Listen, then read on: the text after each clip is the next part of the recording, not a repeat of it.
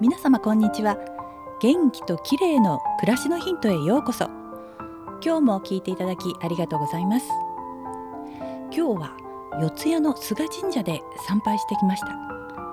当時の日から頒布されている一応来福のお守りをいただいてきたんですね。毎年我が家では大晦日の24時ぴったりに一応来福の文字が恵方の方角へ向くように壁に貼ります。菅神社といえばアニメ映画「君の名は」の聖地として有名になりましたよね。当時の日は混んでいたんでしょうか。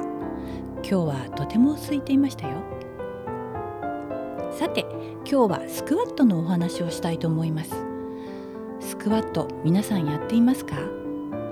男性の方にとってはなんてことない運動かもしれませんが女性には結構きついというか難しいんですよね。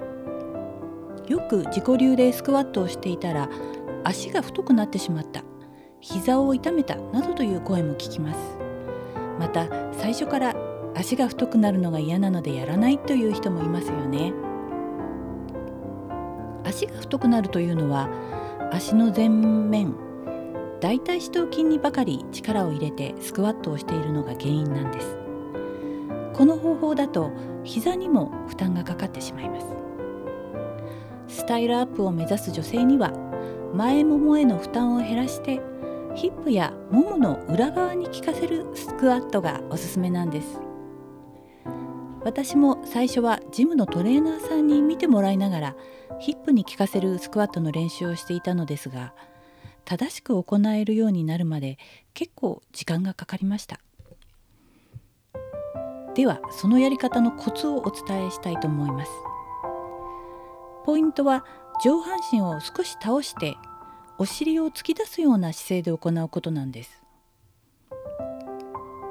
膝ではなく鼠径部から体を折るようにするとうまくいきます。背中はまっすぐで猫背にならないように気をつけながらお尻を突き出し膝が90度になるまで曲げていきます。するとお尻からももの裏側がしっかり伸ばされ前ももにはあまり力が入っていないのがわかると思います。膝はつま先の方向へ向けつま先より前に出ないように注意して行います。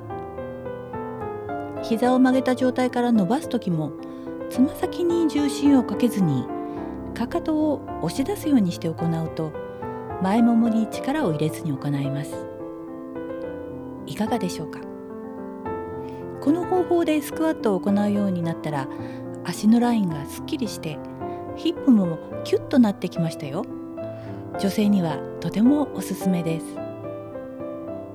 今日は美脚美尻効果の高いスクワットについてでした。最後までお付き合いいただきありがとうございました。明日もまたお会いしましょう。友吉ゆき子でした。